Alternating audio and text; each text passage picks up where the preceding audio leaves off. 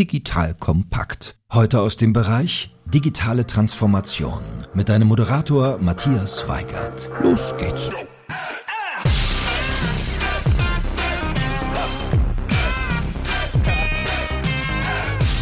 Hallo und herzlich willkommen zu einem neuen People First Podcast von Digital Kompakt. Mein Name ist Matthias Weigert und ich bin Geschäftsführer der Unternehmerschmiede. Die Unternehmerschmiede unterstützt Unternehmen dabei, digitale Innovationen erfolgreich umzusetzen, indem wir die richtigen Teams gewinnen und schmieden. Das heißt vor allem erfolgreich machen. Wenn dieses Thema auch für euch interessant ist, kommt gerne über LinkedIn direkt auf mich zu. In unserem Podcast People First geht es um das Thema Mensch in der digitalen Welt.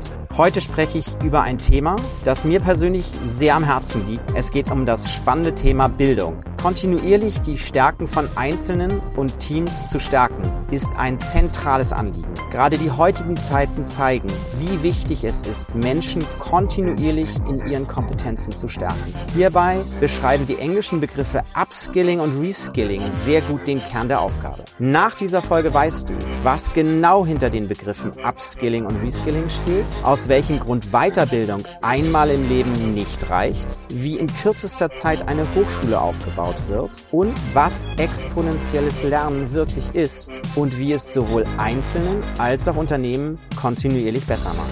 Zu Gast im Podcast heute ist Nicole Gaitsunas-Jans, Gründerin und Managing Director der XU Exponential University. Die Universität sagt über sich selbst, sie ist Deutschlands erste Hochschule für Digitalisierung und Technologie. Nicole treibt mit viel Passion und Leidenschaft das kontinuierliche Lernen voran. Herzlich willkommen, Nicole. Hallo, Matthias. Nicole, wie immer am Anfang so eine kurze persönliche Vorstellung. So was hat dich zu dem gemacht, was du jetzt bist? Sehr, sehr spannende Frage. Ich glaube, ja, meine Herzensangelegenheit ist das Thema Bildung. Und ich glaube, aus meiner Kindheit heraus und Jugend heraus habe ich genau die Unterstützung vermisst und die Klarheit, was soll ich eigentlich in meinem Leben, aus meinem Leben machen, was kann ich studieren, wo sind meine besten Affinitäten? Und daraus hin habe ich, glaube ich, die Tugend gemacht und gesagt, okay, ich beschäftige mich ganz, ganz stark mit dem Thema Bildung. Und ja, aus dem Grund habe ich auch nochmal gegründet in 2016, um wirklich den Fokus auf das Bildungsthema natürlich natürlich auch zu haben. Sehr spannend. Jetzt hast du vieles ja auch vorher schon gemacht. Was waren noch mal so ein paar vielleicht Lebenslampen, die dahin geleuchtet haben, dass Bildung und Gründen jetzt noch mal das Richtige war? Ja, ich habe ja,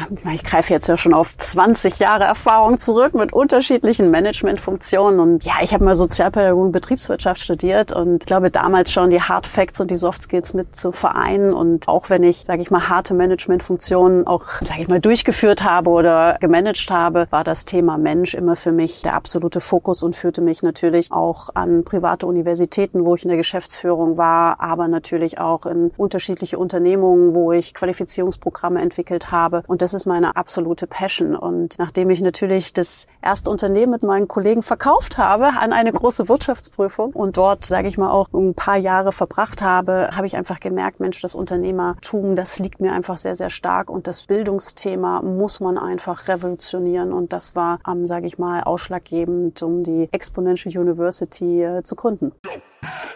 Ihr Lieben, hier ist Joel von Digital Kompakt und wenn du Projekte immer noch in Excel managst und deine bestehende Projektmanagementlösung zu alt oder nicht auf euer Unternehmen zugeschnitten ist, dann solltest du jetzt auch mal ganz dringend gut zuhören. Unser Partner ProMX ist nämlich ein führender Microsoft Dynamics 365 Partner und begleitet Unternehmen weltweit aus unterschiedlichen Branchen bei der digitalen Transformation. Dabei liegt der Fokus auf den cloudbasierten Geschäftsanwendungen Dynamics von Microsoft, insbesondere dem Projektmanagement-Modul Dynamics 365 Project Operations. Eigens entwickelte Add-ons, die Dynamics ergänzen, sind ebenfalls ein Schwerpunkt.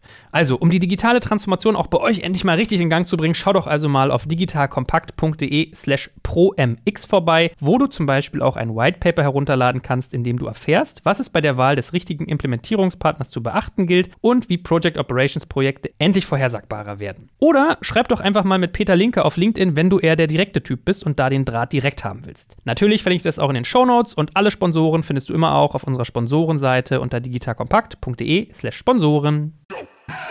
Dann stell unseren Hörerinnen und Hörern doch mal kurz vor, was steckt hinter diesem Exponential University Thema wirklich? Was ist das? Genau. Also vielleicht nochmal davor gesagt, wir, die XU Group ist eine Bildungsgruppe und wir entwickeln uns gerade, und darauf bin ich schon ein bisschen stolz, einem Tech-Unternehmen. Also auch mit vielen Technologien, weil das ist ja auch genau das, worum es natürlich auch bei jungen Menschen geht, aber natürlich auch bei Menschen, die in Unternehmen arbeiten. Und in 16 haben wir genau aus dem Grund gegründet, dass wir gesagt haben, okay, was ist eigentlich das, was Deutschland braucht? Was ist das, was die Unternehmen brauchen? Und Uno Sono kam vom Management der Unternehmen immer das Thema, ja, wir haben Herausforderungen in der Digitalisierung. Wir können uns auseinandersetzen und Expertise einkaufen in den unterschiedlichsten Technologien. Aber wie bringen wir das dann an unsere Mitarbeiter? Und da war einfach das, wo ich gesagt habe, das ist die Chance, wirklich sehr viele Menschen zu bewegen, in der Digitalisierung diese Leute zu qualifizieren. Und sukzessive, und eigentlich waren das auch zwei Manager, mit denen ich sehr viele Jahre schon zusammengearbeitet hatte in der Qualifizierung, die gesagt haben, hey, warum macht ihr das nicht auch für junge Menschen? Warum? Wir brauchen tatsächlich natürlich auch junge Leute, die schon, natürlich wachsen die jungen Menschen mit den Digitalthemen und den Technologien auf, aber sind die wirklich vorbereitet auch für die Unternehmen? Und so haben wir uns überlegt, komm, wir gründen nochmal selber eine Hochschule. Das ist nicht einfach in Deutschland, insbesondere nicht eine Hochschule für das Thema Digitalisierung, weil musst du dir so vorstellen, Matthias, du musst natürlich im Ministerium abgeben, was du so in fünf Jahren quasi in dem dritten Semester in Stunde zwei quasi qualifizierst. Und das ist eine Herausforderung, insbesondere bei Coding und Software Engineering. Wir wissen heute nicht in zwei Jahren, welchen Code wir schreiben. Und das war eine Herausforderung. Und das war natürlich auch eine Herausforderung für die Ministerien, wirklich eine Hochschule, die rein sich auf digitale Themen spezialisiert hat, auch zuzulassen. Aber Ende 2018 haben wir die Vollakkreditierung bekommen und sind jetzt im dritten Intake und natürlich wahnsinnig stolz auf unsere Studenten, aber auch auf die Hochschule, wie sie einfach vom kleinen Pflänzchen wächst und gedeiht. Und wir glauben daran, mit den Studiengängen wie Digital Business, Digital Marketing, Coding und Software Engineering, Data Science, aber natürlich auch Industrie 4.0, das, was wir weiterentwickeln, aber auch mit dem Master wirklich auf den Punkt zu kommen und dort auch, sage ich mal, wo wir wirklich revolutionieren können in der Bildung und das ist auch in der Hochschule, da auch wirklich gut anzupacken und was Tolles auf die Beine zu stellen für die jungen Menschen. Sehr beeindruckend, schon in der Kürze der Zeit so viel aufgebaut. Kannst du noch vielleicht zwei, drei Worte dazu sagen? Wie viele Studierende habt ihr so? Du sagst jetzt dritter Intake, heißt also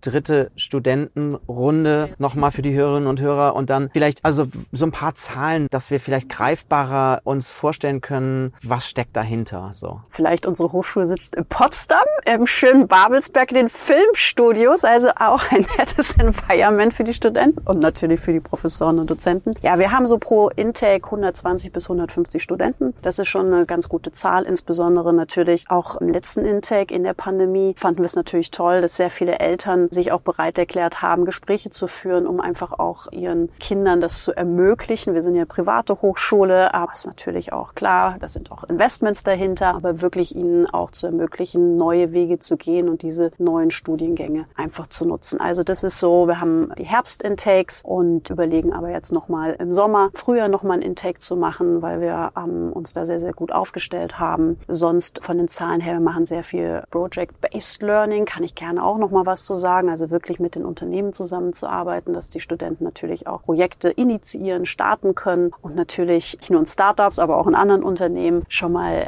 andere Luft schnuppern. Und das ist so ein Ansatz. Und wir haben einen Ansatz 3-2, das heißt drei Tage an der Hochschule studieren, zwei Tage dürfen die Studenten arbeiten, weil es natürlich auch finanziert werden muss, aber natürlich auch gleich diese Praxis auch zu haben. Und damit haben wir sehr, sehr gute Erfahrungen gemacht, sage ich mal, wirklich so der Form der Bildung das anzubieten. Das heißt nochmal so zusammengefasst, also ein digitales Lernprogramm sozusagen in dem Curriculum. Da würde ich natürlich gerne gleich nochmal ein bisschen näher drauf eingehen für Studierende, also das heißt Jugendliche, die das Abitur abgeschlossen haben und dann so in eurer Zielgruppe sind, denen ihr unterschiedliche Lernformate anbietet, sowohl online als auch offline. Also das ist natürlich auch ein Ansatz, wenn wir schon digital davor schreiben, ist natürlich nicht alles face-to-face, -face, sondern natürlich auch online lernen oder hybrid lernen. Also wir entwickeln gerade neue Hörsäle dafür, wirklich hybrid zu lernen. Also man denkt, man sitzt im Hörsaal, aber man ist zu Hause oder man ist im Hörsaal. Das ist sicherlich die neuesten Technologien, die wir natürlich jetzt auch mit einbringen,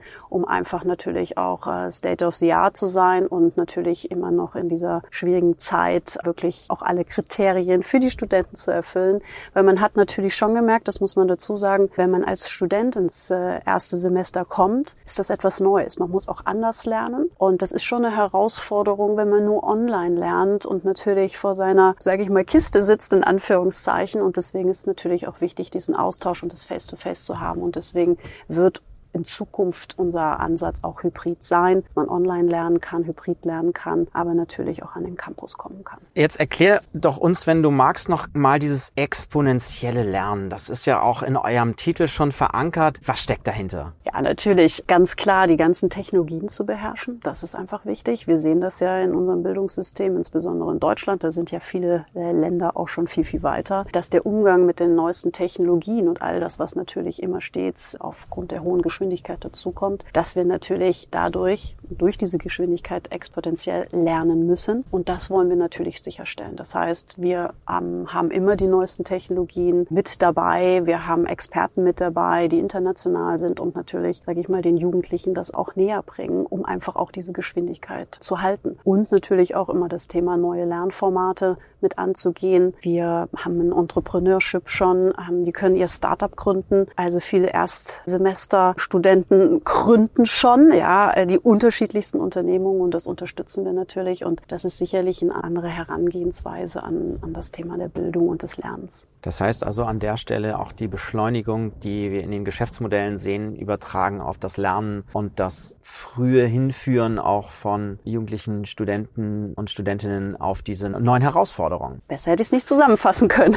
sehr, sehr spannend. Wenn du jetzt noch mal so ein bisschen reflektierst, du hast eben angesprochen, angesprochen, das Thema, ihr habt Professoren, ihr habt Expertinnen und Experten. Wie muss ich mir das vorstellen? Wie schafft ihr es so am Puls der Zeit zu bleiben? Ich stelle mir das manchmal schwierig vor, so auf der einen Seite eben Lehre zu betreiben und auf der anderen Seite eben auch so an den anderen Arm fast schon in der Forschung und in dem Übermorgen eigentlich zu haben. Wie ist das eine Herausforderung für ja, euch? Ja, ist ein absolutes Spannungsfeld. Also natürlich in der Lehre, dadurch, dass wir eine akkreditierte Hochschule sind, haben wir natürlich Vorgaben, die wir uns, die wir natürlich auch erfüllen. Das ist das Spannungsfeld zu dem anderen, wo wir natürlich ganz neue Wege auch gehen dürfen und auch gehen. Unsere Professoren und Dozenten kommen alle aus der Praxis. Also die haben alle, fast alle gegründet, waren in anderen Unternehmungen tätig, haben einfach gesagt, wow, wir erklären uns bereit, als Dozenten tatsächlich solche jungen Menschen zu unterstützen und dozieren natürlich die neuesten Themen. Auch bei den Professoren haben wir eine andere Auswahl, die natürlich auch allen, sage ich mal, Richtlinien und Kriterien entsprechen. Aber diese Professoren, wenn man die sich anschaut, kommen die aus der Praxis, haben sich dann weiterentwickelt und haben gesagt, wow, komm, ich gehe als Prof, ich gehe aus meiner Unternehmung raus, ich werde Prof und bringe mein Wissen, und das ist natürlich auch ein gesellschaftliches Thema, ich bringe mein Wissen ein. Und unsere Professoren Uno fragt, das ist genau die Aussage. Wir wollen unser Wissen, was wir gelernt haben, unsere Erfahrungen, die wir gemacht haben in unseren Unternehmungen, wollen wir den Studenten nahebringen. Und das ist natürlich großartig und damit haben die Studenten natürlich auch die Chance äh, und eine hohe Nähe zu ihren Professoren, von diesen Erfahrungen zu partizipieren und vielleicht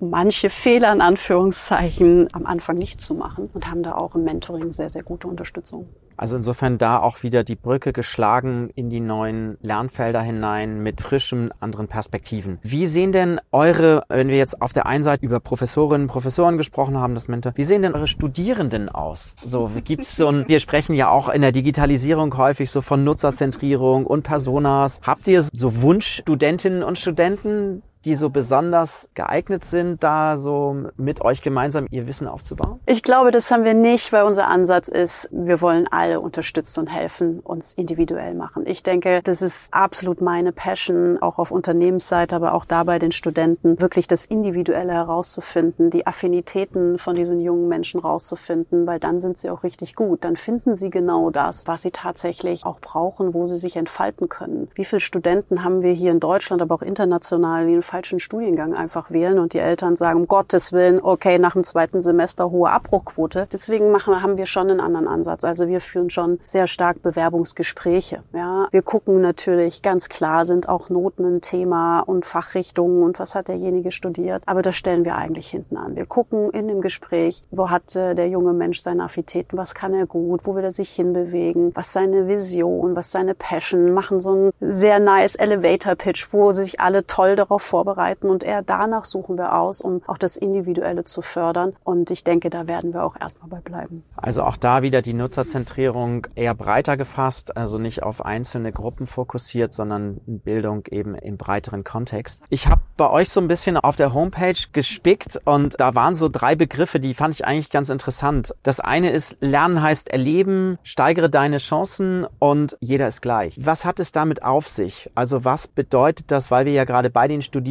sind, wenn ich jetzt bei euch mich bewerbe, dann auch das Glück habe, da durchzugehen, was macht das? Was machen diese Begriffe? Das sagt so ein bisschen, wie kann ich mir das noch konkreter vorstellen? Also, so wie ich es eben schon kurz erwähnt hatte, also wir geben Chancen. Also deswegen ja, Noten zählen, ja, das sind auch wieder Kriterien, die wir sicherlich mit erfüllen müssen. Aber wir gucken schon links und rechts. Und das ist wichtig, Chancen zu geben. Ich finde, hier in Deutschland sollte jeder eine Chance bekommen, sich auf das Thema digital, Digitalisierung, auch wenn es jetzt mal ein Buzzword ist, in Anführungszeichen, da steckt ja sehr viel dahinter, wirklich die Chance zu haben, sich in diesem Themenfeld oder mit diesem Themenfeld auseinanderzusetzen oder ein Studium anzufangen oder, wenn wir auf die andere Seite gucken, natürlich auch einen, einen Job zu bekommen. Und ich finde, das ist einfach wichtig für Deutschland. Und deswegen sagen wir, hier hat jeder eine Chance und wir wollen jedem, jedem auch die Chance geben, wenn er sich für ein Studium interessiert, wie Digital Business oder Coding und Software Engineering, ihm das auch zu ermöglichen. Also deswegen ermöglichen wir natürlich auch mit Mehrgenerationsvertrag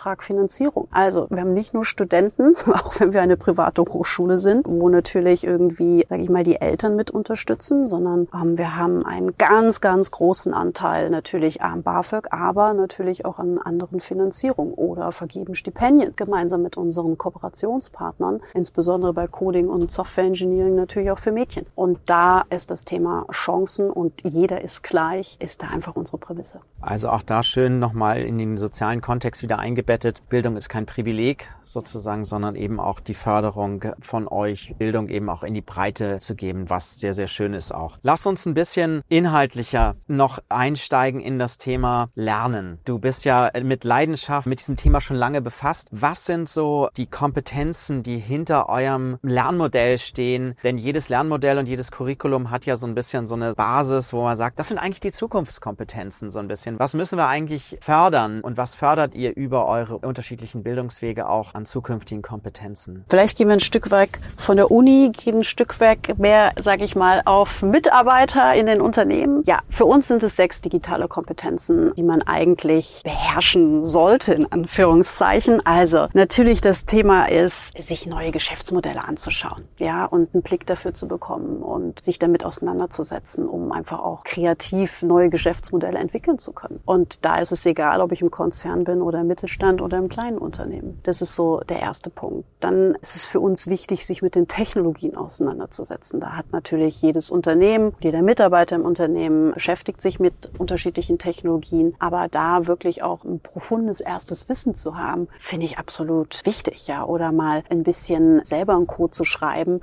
das auszuprobieren, um zu wissen, warum brauchen wir so viele Coder und Softwareentwickler in unserer Company, äh, fördert einfach das Verständnis. Das Thema der Technologien. Das Thema der Daten ist wichtig. Ist eins meiner Themen. Ich finde, in Deutschland haben wir einfach das Thema Daten, Datenschutz, alles was drumherum ist, schon eine ganz schön große Herausforderung. Und deswegen ist es wichtig, natürlich sich mit dem Thema Daten auch auseinanderzusetzen. Wie entstehen daraus Geschäftsmodelle und ähm, was kann ich mit Daten machen? So. Und das ist ein großer äh, Schwerpunktthema. Also Strategie, Geschäftsmodelle, Daten und Technologien. So fassen wir es zusammen. Dann gehen wir meistens in das Thema Organisation rein. Also wie werde ich agil? Ja, ich weiß, alles muss nicht agil werden. Das ist immer unsere Diskussion mit den Unternehmen. Aber dieses Verständnis für Agilität, aber dann dahin auch, und das ist auch das, was wir äh, mit den Menschen und Unternehmen machen, wirklich Scaled Agility, also wirklich Organisationen rein agil zu machen, um neue Produkte und Dienstleistungen tatsächlich mit den Technologien zu entwickeln. Dann haben wir ein ganz großes Thema, was ich wichtig finde, ist natürlich das Thema Digital Leadership unter dem Stichwort. Ja, also tatsächlich auch da gemeinsam in die Diskussion zu gehen, wie muss eigentlich Leadership heute aussehen? Äh, sicherlich spannendes Thema, sehr kontrovers divers äh, wird es in den Unternehmen von den Mitarbeitern, Menschen natürlich auch diskutiert. Das Thema Kultur, Mindset, eines der schwierigsten Themen, wenn man sich mit dem Thema Digitalisierung auch beschäftigt. Da gucken wir natürlich sehr, sehr stark hin, aber auch das Thema Marketing, Kommunikation, wie schaffe ich Awareness, ne? also wenn ich neue Produkte und Dienstleistungen habe, wie gehe ich nach draußen, ne? also tatsächlich den Kunden auch abzuholen. Also das sind einfach die Themen und natürlich die ganzen Innovationen, Co-Creation-Themen, also wie arbeite ich vernetzt, wie hole ich mehr Expertise rein, wie integriere ich die, auch wenn sie schwer ist vielleicht, in die Unternehmung. Das sind so in Summe die sechs digitalen Kompetenzen und dazu haben wir auch ein Kompetenzmodell entwickelt, was wir immer zur Verfügung stellen, gemeinsam natürlich persönlich mit den Einzelnen diskutieren in den Unternehmungen, aber natürlich auch mit der Unternehmung in Summe, ähm, wenn sie sich neu ausrichten möchte auf das Thema digital. Jetzt sind wir ja so ein bisschen weggekommen auch über das Thema Inhalt und Kompetenzen von Bildung, Hochschule hin zu Unternehmen. Vielleicht müssen wir noch einmal die Brücke bauen für Hörerinnen und Hörer. Dann können wir, glaube ich, noch mal tiefer einsteigen in das Thema inhaltlich. Vielleicht noch mal zur Klarstellung. Also wir haben auf der einen Seite, bin ich ja Initiatorin dieser Hochschule, der Exponential University. Und auf der anderen Seite beschäftigen wir uns mit den Unternehmen und dort mit den Mitarbeitern, wie du zu Beginn gesagt hast, in Upskilling und Reskilling-Programmen. Und da sind natürlich diese sechs digitalen Kompetenzen einfach wichtig, die eine Grundbefähigung in Anführungszeichen natürlich auch für die Unternehmen und für die Mitarbeiter darstellen. Also so haben wir jetzt, glaube ich, in der Zusammenfassung auch ganz schön die Schnittmenge gefunden. Beides ist digital. Bildung, das eine bezieht sich eher auf Mitarbeiterinnen und Mitarbeiter in Unternehmen und das andere ist eben für Studierende und dafür eben jetzt auch die Grundlage für die Bildung und dieser Felder. Von den sechsen finde ich natürlich immer am spannendsten, du hast es auch schon beschrieben, beschrieben, das schwierigste Mindset. Denn wenn ich mal so ein bisschen auf der anderen Seite schaue, was es ja auch gibt, OECD, 21st Century Skills, das geht ja sehr stark auch in Richtung der Mindset-Dimension, des stärker des Entlernens, auch so ein bisschen diese Neugier weiter zu fördern, resilient zu sein. Habt ihr dahinter auch noch so ein bisschen so eine Ebene weiter, tiefer, dass das Mindset, was braucht es so auf der einen Seite mehr und was ist vielleicht auch nicht mehr so intensiv im Fokus? Also was ist ist so das Thema, wo muss ich vielleicht auch mal was entlernen? Ist das nur auf der Skill- und Tool-Seite oder auch auf der Mindset-Dimension? Das fände ich nochmal ganz interessant so zu beleuchten. Ja, sehr spannend. Also das Erste, was ich absolut sehe auf der Mindset-Ebene, ist Mut. Und das brauchen wir durchweg. Äh, den Mut zu haben, Dinge einfach anzustoßen, Dinge zu verändern, anderen Mut auch zu machen, kreativ zu sein, Mut auch zu machen, wenn etwas schief läuft, ähm, dafür gut einzustehen und dann optimieren wir es und machen es besser. Also Mut ist, glaube ich, für uns in Summe das Wichtigste, wo man am Mindset auch ansetzen kann. Ja, ich glaube, das ist wichtig. Neugierde. Also wie kann ein Mitarbeiter, aber auch ein Unternehmen wirklich neugierig werden? Ja, wie schaffe ich das eigentlich? Was brauche ich dazu? Da braucht man manchmal Tools und Methoden dazu, weil du hast was von Entlernen gesagt. Wir sind, glaube ich, sage ich mal, als Mensch oft nicht mutig und nicht neugierig genug, wirklich neue Dinge auch anzugehen oder sich das anzuschauen. Und da brauchst manchmal so einen Stups und Methoden und Tools, ob das das Thema der ganzen Kreativitätsmethoden Methoden ist, ja, stoßen das natürlich an.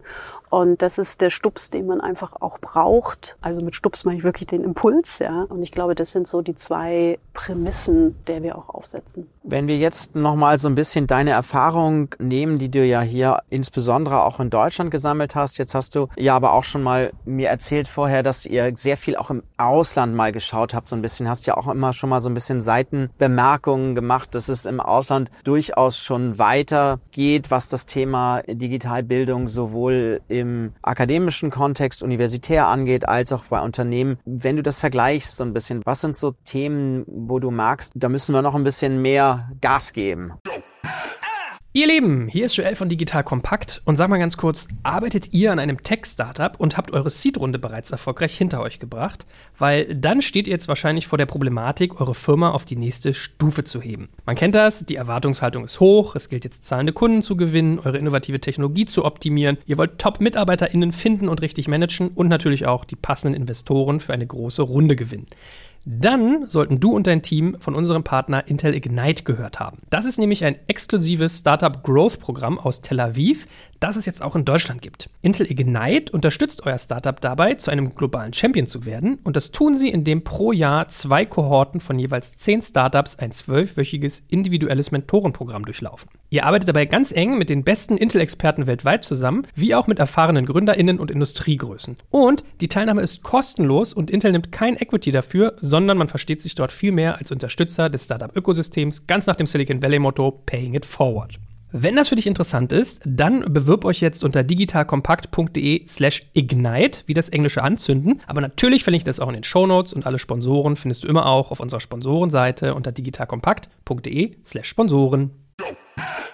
Also ich glaube, für das gesamte Thema Bildung ist natürlich Infrastruktur. Also wenn man sich das Thema Infrastruktur, kann aber auch keiner mehr hören wahrscheinlich, Infrastruktur anschaut, ist es so, dass wir, dass wir da in Deutschland einfach sehr schlecht noch aufgestellt sind gegenüber den baltischen Ländern, gegenüber natürlich USA oder China oder den skandinavischen Ländern. Insbesondere natürlich aber auch im Bildungssystem. Also das Bildungssystem, sage ich mal, in China und in den USA ist einfach anders. Jetzt springe ich nochmal auf die universitäre Seite. Da kann man natürlich viel kreativer sein und dieses Bildungssystem Thema auch äh, revolutionieren. Da wird schon in Coding-Camps gearbeitet, ohne dass man vielleicht den Stempel drauf hat und das Zertifikat oder, sage ich mal, den Bachelor oder Master. Hier in Deutschland ist es unheimlich schwierig. Ja, Da ist es noch wichtig, dass man Zertifikat und äh, den Stempel drauf hat. Und ich glaube, da gibt es einfach diese wahnsinnigen Unterschiede, die wir hier, wo wir in Deutschland einfach einen wahnsinnigen Aufholbedarf haben. Das, was ich in den Unternehmen sehe, jetzt spreche ich wieder auf die Unternehmensseite, aus meiner Erfahrung ist natürlich die Transparenz. Ja, die Transparenz über bestimmte Themen. Themen. Also wir haben Unternehmen, die führen wir in die Elektromobilität. Da muss man erstmal sehr, sehr deutlich natürlich auch Transparenz schaffen. Was heißt das eigentlich für eine Unternehmung, ja, in diese Elektromobilität mit 30.000 Menschen durchzustarten? Und das, glaube ich, ist wichtig. Genauso wie ich eben das Thema Daten gebracht habe. Also auch da braucht man diese absolute Transparenz, damit das Verständnis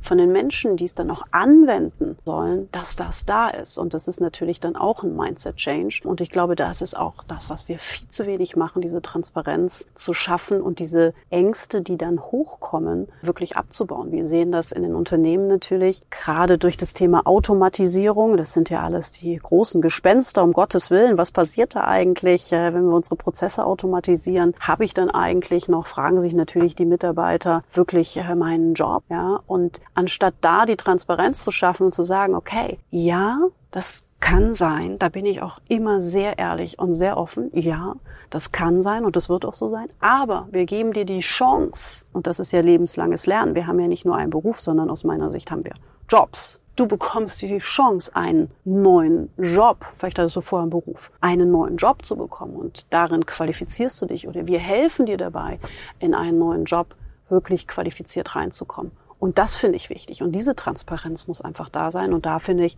sind andere Länder ein Stück weiter, auch wenn wir eben schon vom Mindset gesprochen haben, auch im Mindset. Ja, wenn du in die skandinavischen Länder reinschaust, habe ich das Gefühl, ohne dass sie es sagen, haben die Bevölkerung hat einfach unterschiedliche Jobs in ihrer Karriere und ihrem Werdegang gemacht. Und wir hängen immer noch daran fest, einen Beruf zu haben. Und ich glaube, das ist einfach das, wo wir ein Stück weit dran arbeiten müssen. Also nochmal hier auch zusammengefasst, nochmal ganz am Anfang zu beginnen. Also es gibt in, unter eurem Dach sozusagen zwei, zwei Herzen sozusagen. Einmal die Bildung und dann Unternehmen dabei zu begleiten, Up- and Reskilling zu betreiben. Dahinter steht eine Methode, auf der ihr aufsetzt und das Ganze eben auch nochmal am internationalen Kontext gespiegelt. Auch da wieder sehr schön zu sehen, worauf wir zukünftig eben stärker achten und wir kommen eben immer wieder auf das Mindset zu sprechen, aber auch die Rahmenbedingungen, die es gilt, ganz klar auch nochmal in einem Vergleich dann zu optimieren. Bevor wir auf den Ausblick kommen, Nicole, natürlich stecken hinter so einer Hochschule, hinter so einer Organisation auch auch eigene Mitarbeiterinnen und Mitarbeiter. Unser Podcast geht ja auch so ein bisschen darum, Menschen, die digitale Geschäftsmodelle bauen, ein Stück zu fragen, wen braucht es eigentlich, um so etwas zu entstehen zu lassen?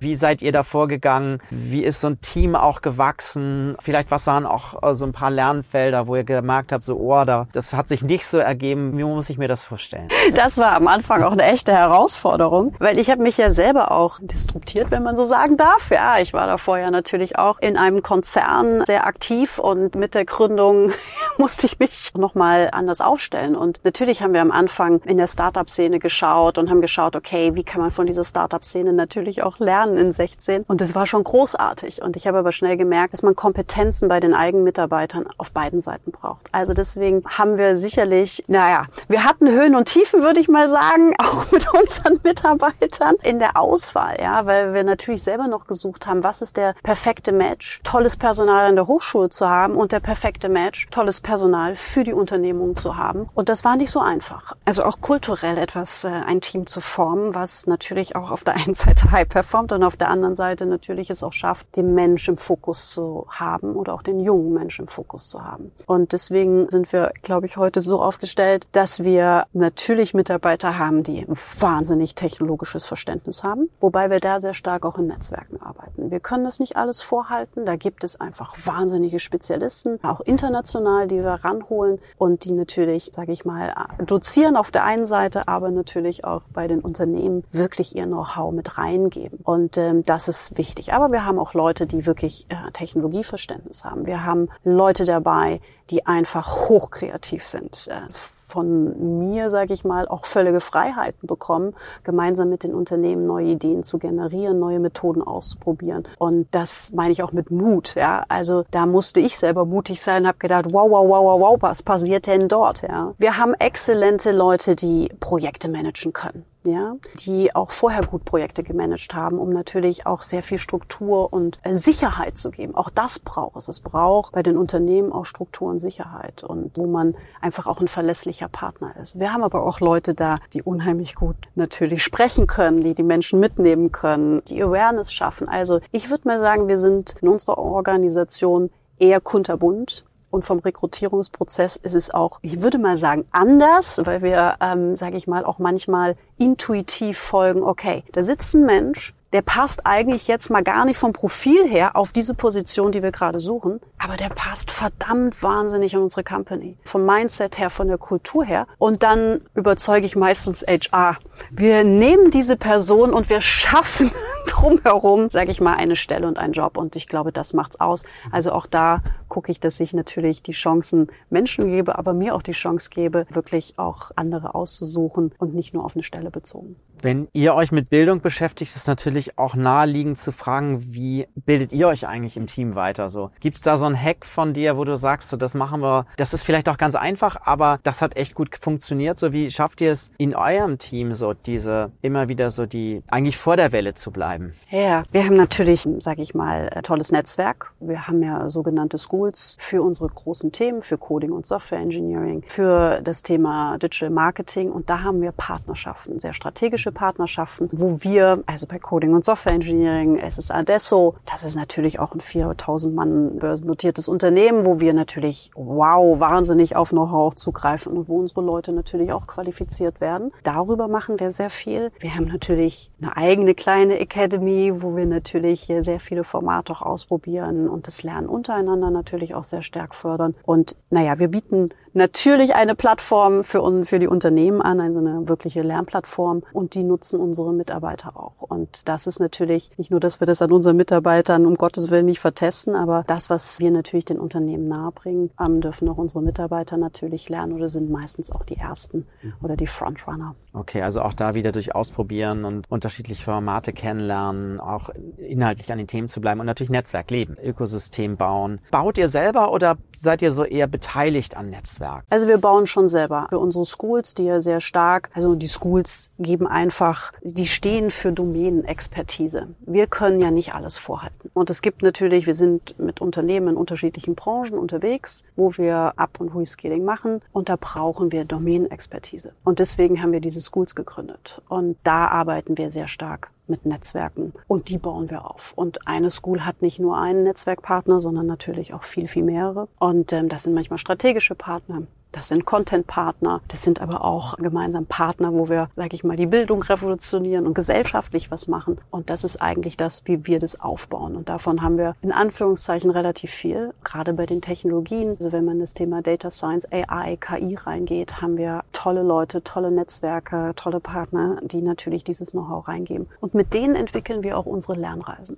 Also muss man sich so vorstellen, wir haben für Data Science eigene Lernreise im Kurzformat. Wir bauen immer so zwei bis vier Stunden Lernnuggets auf. Aber wir haben auch förderungsfähige Lernreisen mit 121 Stunden. Hier kommt wieder Chance für alle in Deutschland, kann nämlich bei uns den Bildungsgutschein einreichen und die Chance natürlich darüber nutzen, dass man diese Lernreise mit 121 Stunden von der Bundesagentur für Arbeit quasi gefördert bekommt. Und Leute, die neuen Job suchen oder die vielleicht in die Arbeitslosigkeit rutschen, können, wie zum Beispiel eine Data Scientist Reise, bei uns tatsächlich auch machen. Und dafür sind unsere Partner da, die sehr tief mit ihrem tiefen Know-how mit uns diese Lernreise auch entwickeln. Das heißt, auch da wieder, ihr bildet die Schnittstelle sozusagen zu den Partnerunternehmen.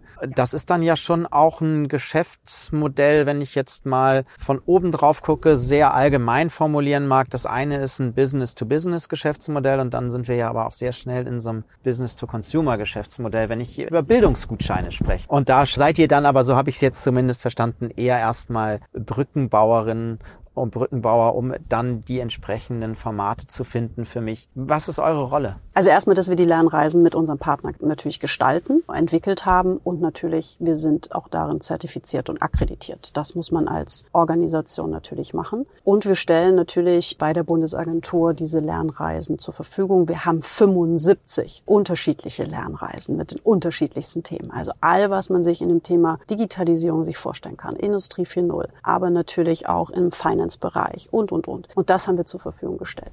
Warum? Letztes Jahr im Mai war auch unsere Herausforderung unserer Company, da wir auch sehr viel Face-to-Face -face natürlich gemacht haben in der Qualifizierung, uns umzustellen und da auch nochmal jedem die Chance zu geben. Und dann kam natürlich die Bundesagentur für Arbeit auf uns zu und haben gesagt, wow, wir haben weder Dinge online, noch haben wir Lernreisen, die tatsächlich den Fokus auf das Thema digital haben. Und seid ihr nicht in der Lage, so etwas zu entwickeln? Und da haben wir uns auf den Weg gemacht, diese 75 Lernreisen, die wir jetzt haben, in den unterschiedlichsten Themen tatsächlich anzubieten. Die alle funktionieren rein online und natürlich auf diesen neuen Themen.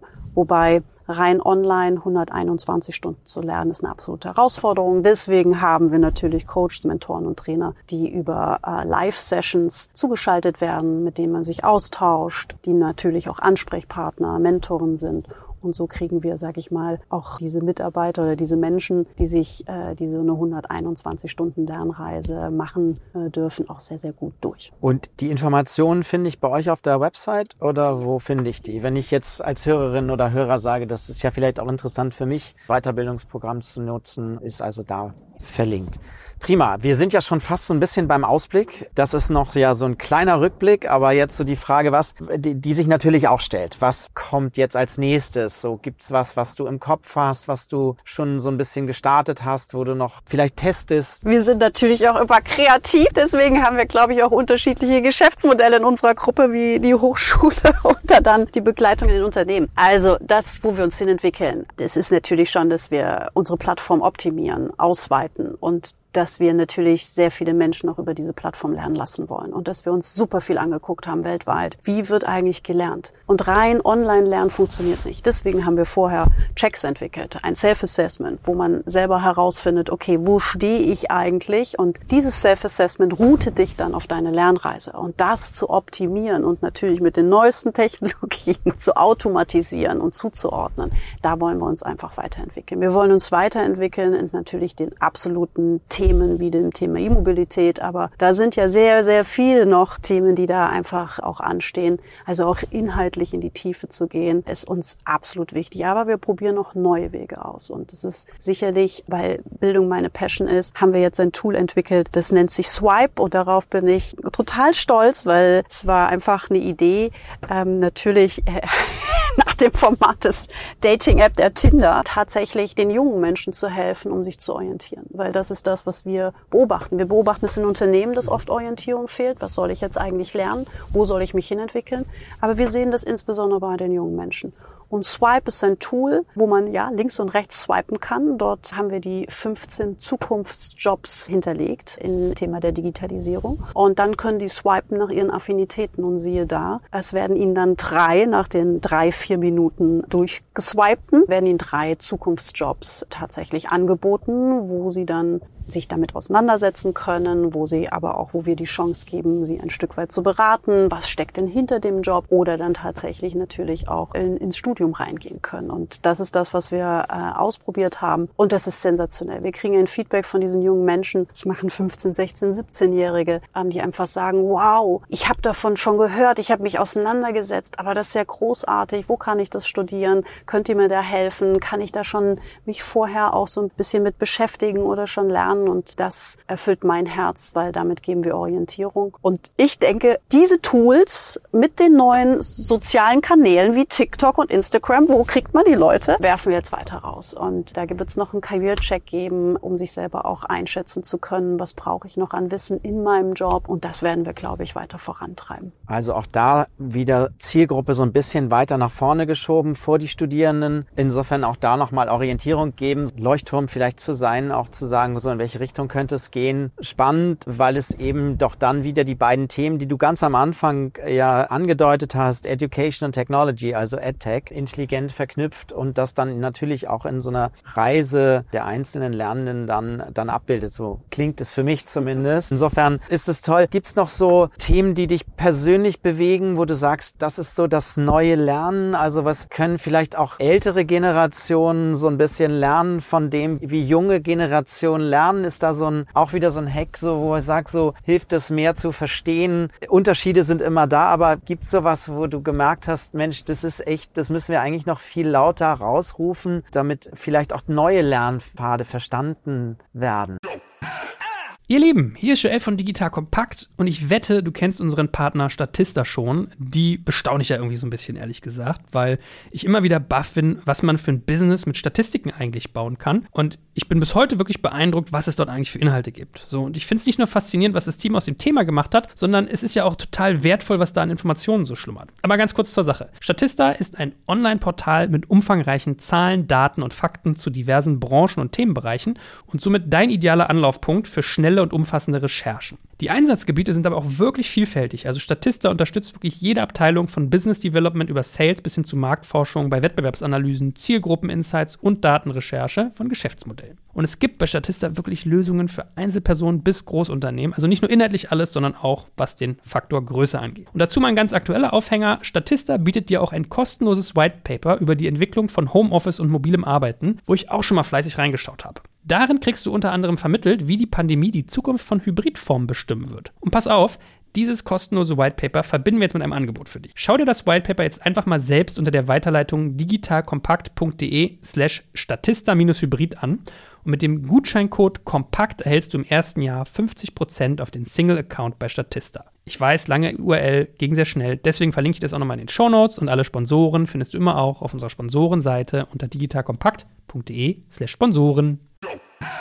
Absolut. Also ich glaube, ja, ich meine, es wurde schon viel über das Thema Gamification gesprochen. Und es geht nicht darum, ne, dass ein Avatar irgendwie über den Bildschirm läuft. Aber so, so ein bisschen Gamification und sich in eine Situation hineinzuversetzen, ich glaube, da sind gerade so die Mitarbeiter, Unternehmen, äh, merke ich, dafür sind sie gerade offen, also auch spielerisch die Dinge neu zu lernen und wirklich da auch hineinzuversetzen oder in den Austausch zu gehen. Ich glaube, das ist sicherlich ein Thema, sage ich mal, wo die Jungen natürlich permanent irgendwie Gamification betreiben oder, sage ich mal, in den unterschiedlichsten Kanälen sind und auch, sage ich mal, die Unternehmen auch darauf vorzubereiten, neue Wege zu gehen über die Kanäle, über die sozialen Kanäle, auch wenn da junge Menschen drauf sind, davon auch zu lernen und zu sagen, warum erfreut uns ein TikTok-Video, ja? Und das zu übertragen, das versuchen wir auch gerade und das ist, macht mir absolut große Freude und ich denke, das ist auch ein, ein guter neuer Weg, äh, den man gehen kann. Also auch nochmal so ein kleiner Appell, kleiner Hinweis an die Eltern, äh, das auch vielleicht nochmal so ein bisschen stärker zu berücksichtigen, gerade auch in den schulischen, außerschulischen Bildungspfaden, um da nochmal zu werben werben für. Lass uns am Schluss noch mal so ein bisschen kommen zu dir persönlich. Wie bildest du dich weiter? Bist du so eher so ein Ausprobiertyp oder bist du eher so ich guck zu und lese Typ? Was ist so, wo kriegst du so deine neuen Inspirationen her? Ich glaube, ich probiere alles aus, was man ausprobieren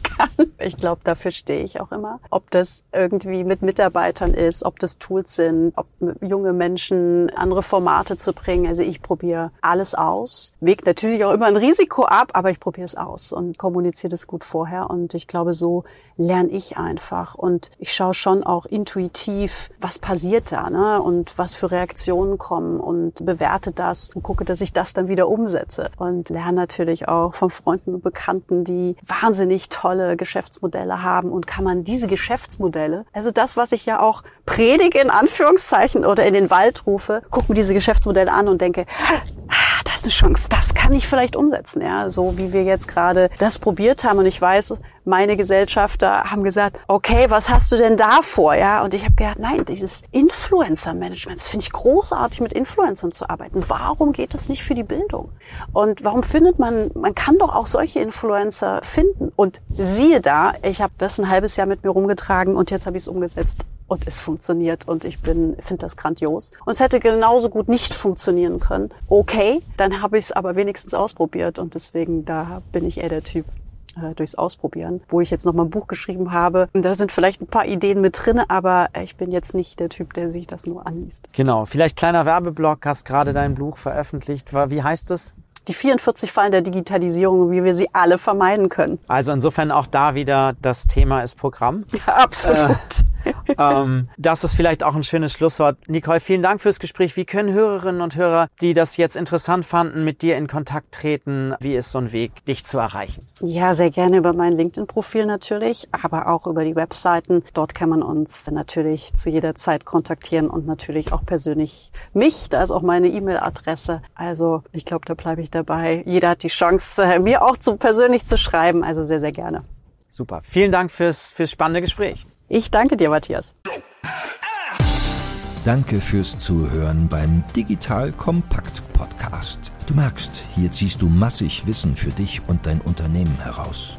Wenn du mit uns noch erfolgreicher werden möchtest, abonniere uns auf den gängigen Podcast-Plattformen. Und hey, je größer wir werden, desto mehr Menschen können wir helfen. Also erzähl doch auch deinen Kolleginnen und Kollegen von uns. Bis zum nächsten Mal.